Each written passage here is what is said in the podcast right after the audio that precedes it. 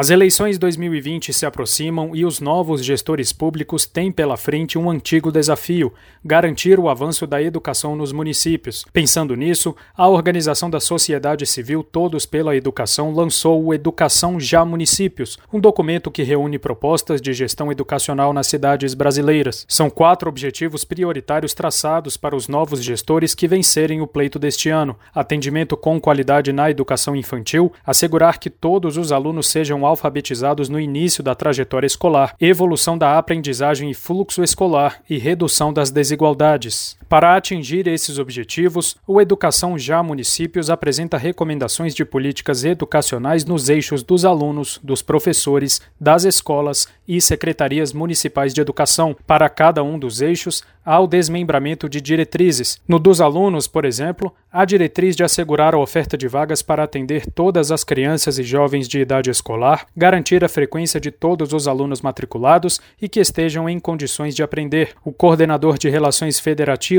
do Todos pela Educação, Gustavo Wei, explica mais sobre as políticas nos outros eixos do documento.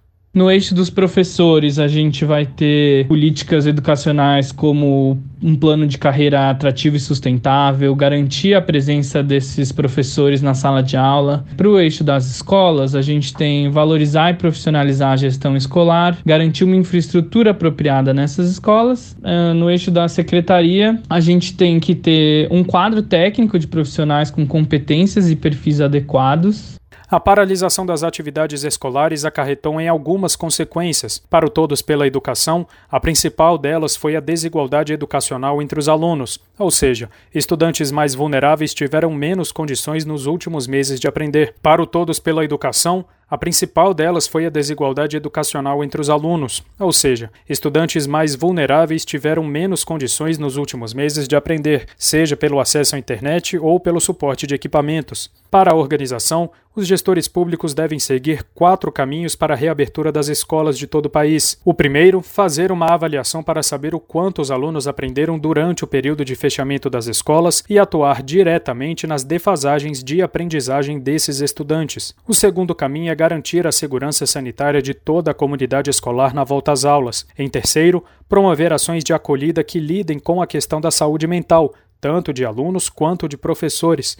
Por fim, fazer com que as secretarias municipais de Estado sigam com políticas educacionais estruturantes. Para Gustavo Wei, o nível de comprometimento dos atuais gestores com a educação está aquém do esperado. O nível de comprometimento dos atuais prefeitos com a educação, ele varia muito de local para local e de acordo com a região do país. Mas de uma maneira geral, a gente pode dizer que hoje ele está bem aquém do esperado. Um fator que revela esse descompromisso é o fato de não haver um planejamento em massa aí das redes de ensino para um volta às aulas, né? O documento completo do Educação Já Municípios pode ser encontrado no site todospelaeducação.org.br. Reportagem Tiago Marcolini.